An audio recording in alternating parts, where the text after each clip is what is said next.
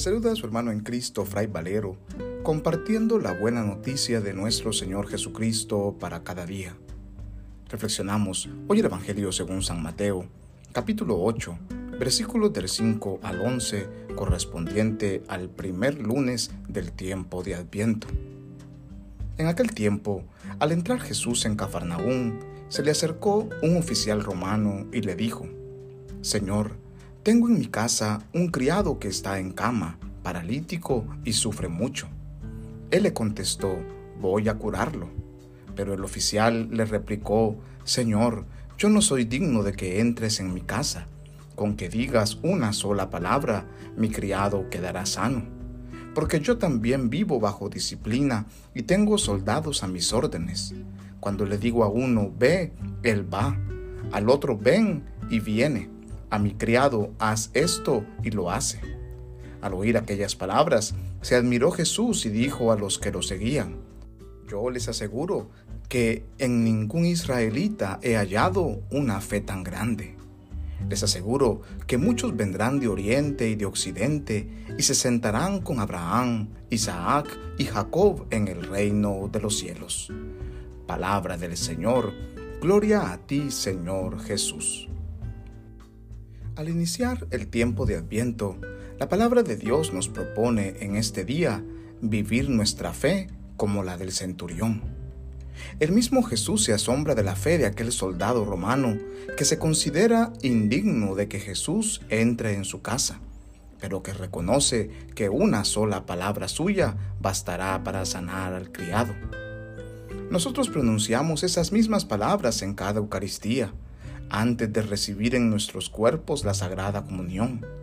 Estamos reconociendo por fe que aunque seamos débiles y pecadores, el Señor Jesús viene hacia nosotros y es capaz de sanar no solamente nuestro cuerpo enfermo, sino todo nuestro ser. Jesús alaba al centurión al reconocer que en Israel no ha encontrado a nadie con tanta fe. ¿Y nosotros tenemos la fe, aunque sea del tamaño de un granito de mostaza?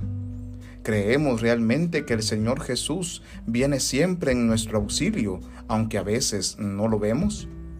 ¿Confiamos en que Él viene siempre a salvarnos? ¿Creemos realmente en que permaneciendo a su lado seremos capaces de alcanzar la santidad? Cada 29 de noviembre, la familia franciscana celebra la fiesta de todos los santos y las santas de la Orden franciscana. En el mismo día en que fue aprobada la regla y vida de los hermanos menores por el Papa Inocencio III. Es inmensa la cantidad de santos, beatos, venerables y siervos de Dios que han hecho de la regla franciscana la forma de vida por la cual han encarnado el Evangelio de Jesucristo, convirtiéndose en modelos para nuestra fe.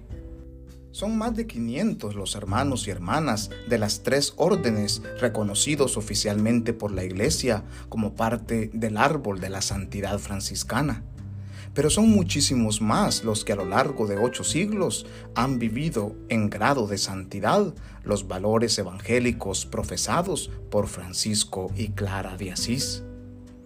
San Francisco dijo un día a sus hermanos, Carísimos, consuélense y alégrense en el Señor. No se dejen entristecer por el hecho de ser pocos. No se asusten de mi simplicidad y de la de ustedes, porque como me ha revelado el Señor, él nos hará una innumerable multitud y nos propagará hasta los confines del mundo.